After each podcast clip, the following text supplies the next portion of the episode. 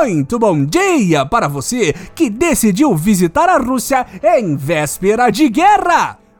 Muito boa tarde para você que confessou que só autoriza repasse de verba para prefeituras se tiver aval do pastor mafioso local. E muito boa noite para você que recebe milhares de reais do governo federal para chamar vítima de assassinato covarde de vagabundo.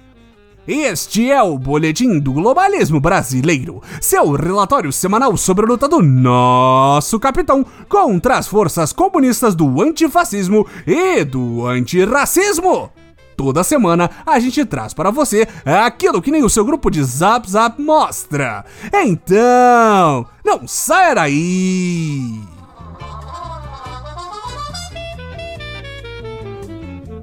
Patriotas, estamos chocados com a polêmica da última semana. Enquanto o encastelado Bolsonaro fica vendo generais brigando por quem vai ser o vice derrotado em outubro e prometendo soluções milagrosas para suas chances nas vindouras eleições, a lacrosfera estava em ebulição por outros motivos esta semana.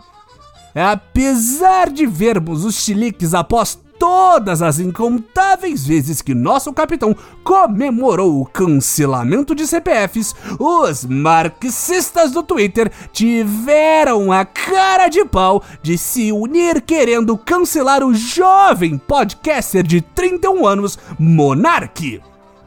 Uma verdadeira turba se voltou contra o canábico apresentador pelo simples e totalmente inocente motivo de ele ter, durante uma entrevista com os deputados Kim Kataguiri e Tabata Amaral, defendido não só a liberdade de pessoas odiarem judeus, mas a existência de um partido nazista no Brasil.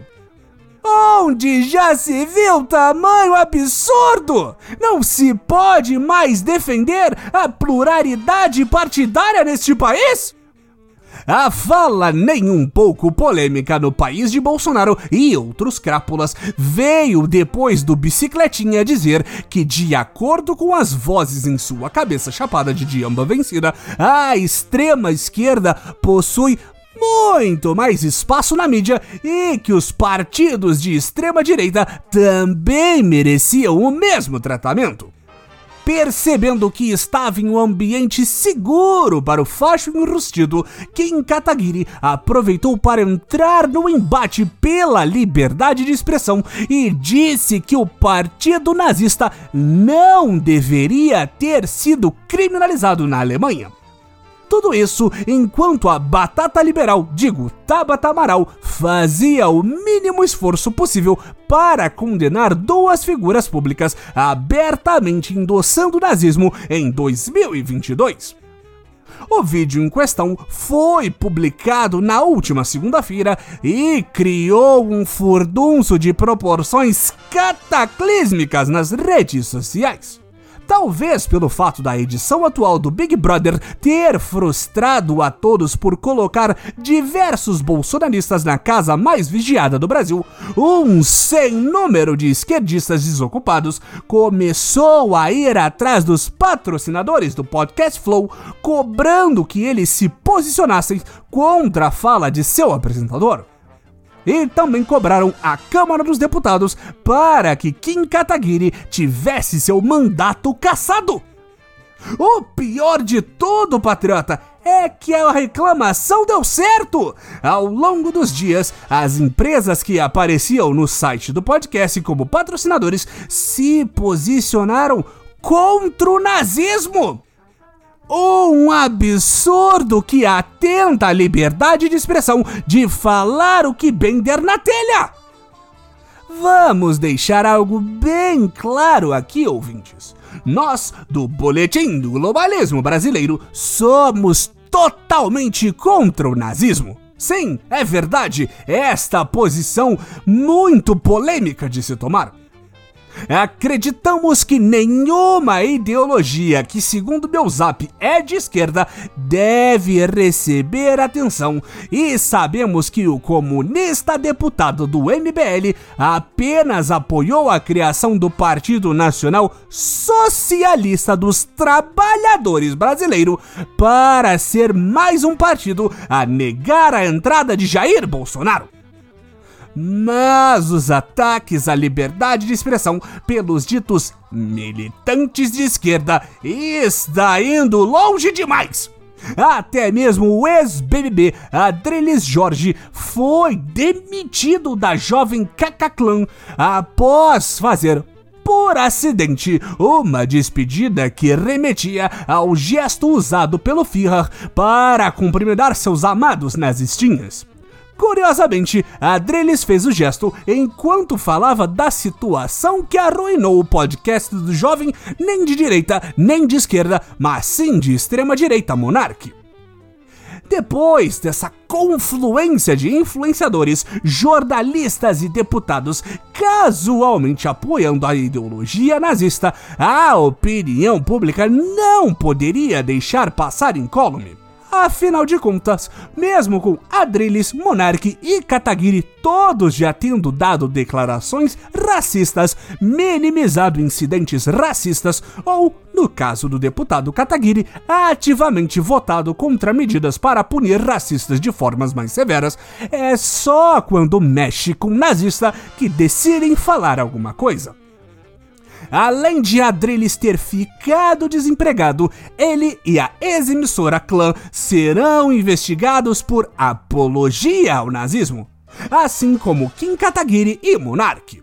O fumante podcaster, inclusive, não só foi escolhido como sacrifício ritualístico para a turba que pedia pelo fim do Flow Podcast, como foi supostamente removido da empresa que era dono de 50% nada adiantou a elaborada e totalmente sincera defesa de Monark, dizendo que ele estava bêbado durante a gravação do podcast.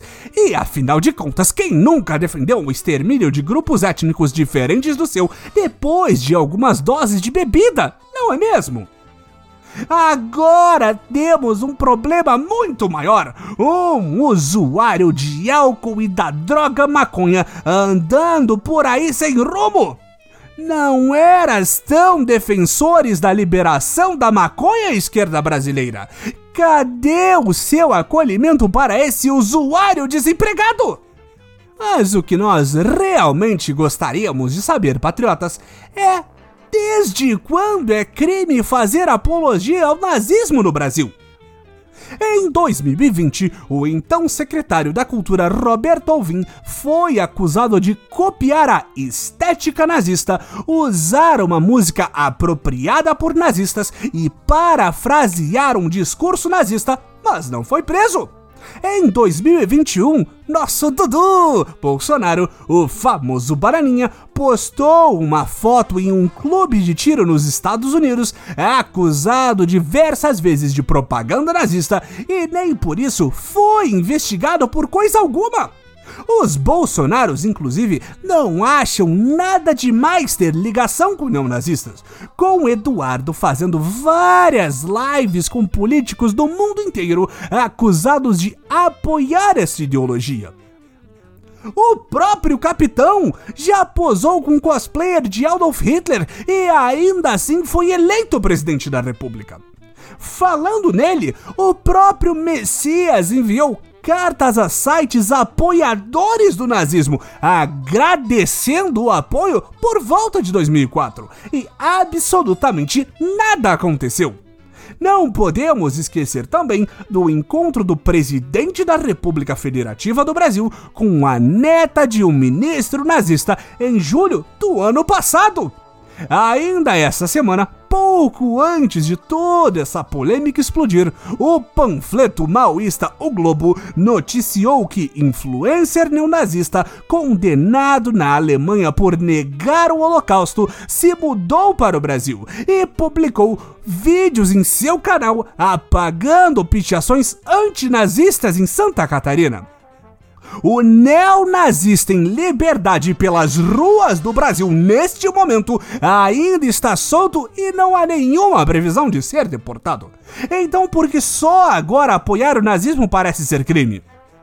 Será que os canceladores estão indo atrás desse podcaster monarque como um aquecimento antes de tentar ir contra o presidente Bolsonaro?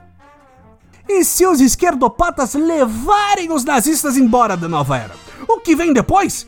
punir os racistas, os homofóbicos, condenar quem apoia torturador, os machistas? Onde a esquerda traça a linha que separa o bom senso do bolsonarismo?